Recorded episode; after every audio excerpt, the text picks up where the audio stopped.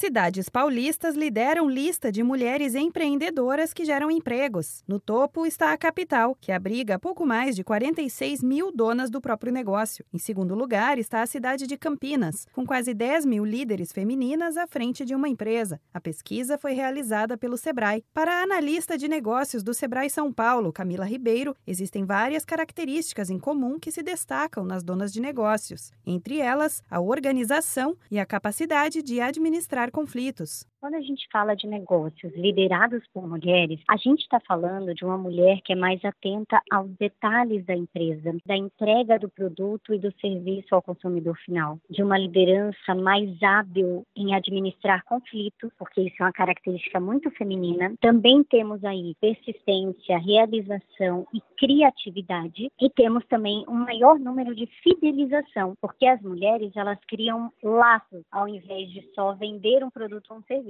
De acordo com o Sebrae, é uma grande conquista falar que as mulheres estão empreendendo mais que os homens hoje em dia. Em todo o estado, o número chega perto de 150 mil donas da própria empresa. Para Camila Ribeiro, os grandes destaques vão para as áreas de sustentabilidade e tecnologia, que estão ganhando maior atenção na mão das empreendedoras. A mulher, com tudo isso, ela está gerando emprego, está empreendendo muito no universo da sustentabilidade hoje, e que isso é fantástico quando a gente pensa aí no mundo de qualidade de vida, né, de meio ambiente, e também a mulher está empreendendo mais em tecnologia. É um ponto aí para a gente ficar muito atento e observar os próximos anos, que a gente vai ver muito ainda mulheres mais na tecnologia. Qualquer pessoa pode abrir a própria empresa. O que é preciso ter em mente é um bom plano de negócios, fazer o planejamento com antecedência, prever possíveis desafios, estudar o mercado, o público-alvo e colocar tudo na ponta do lápis são dicas básicas básicas para quem quer começar. Outro detalhe que Camila ressalta é a importância de a mulher ter autoconfiança e se ver dona de uma empresa. Um desafio até de empoderamento, né? Dessa mulher se ver capaz de gerir, de controlar, de liderar.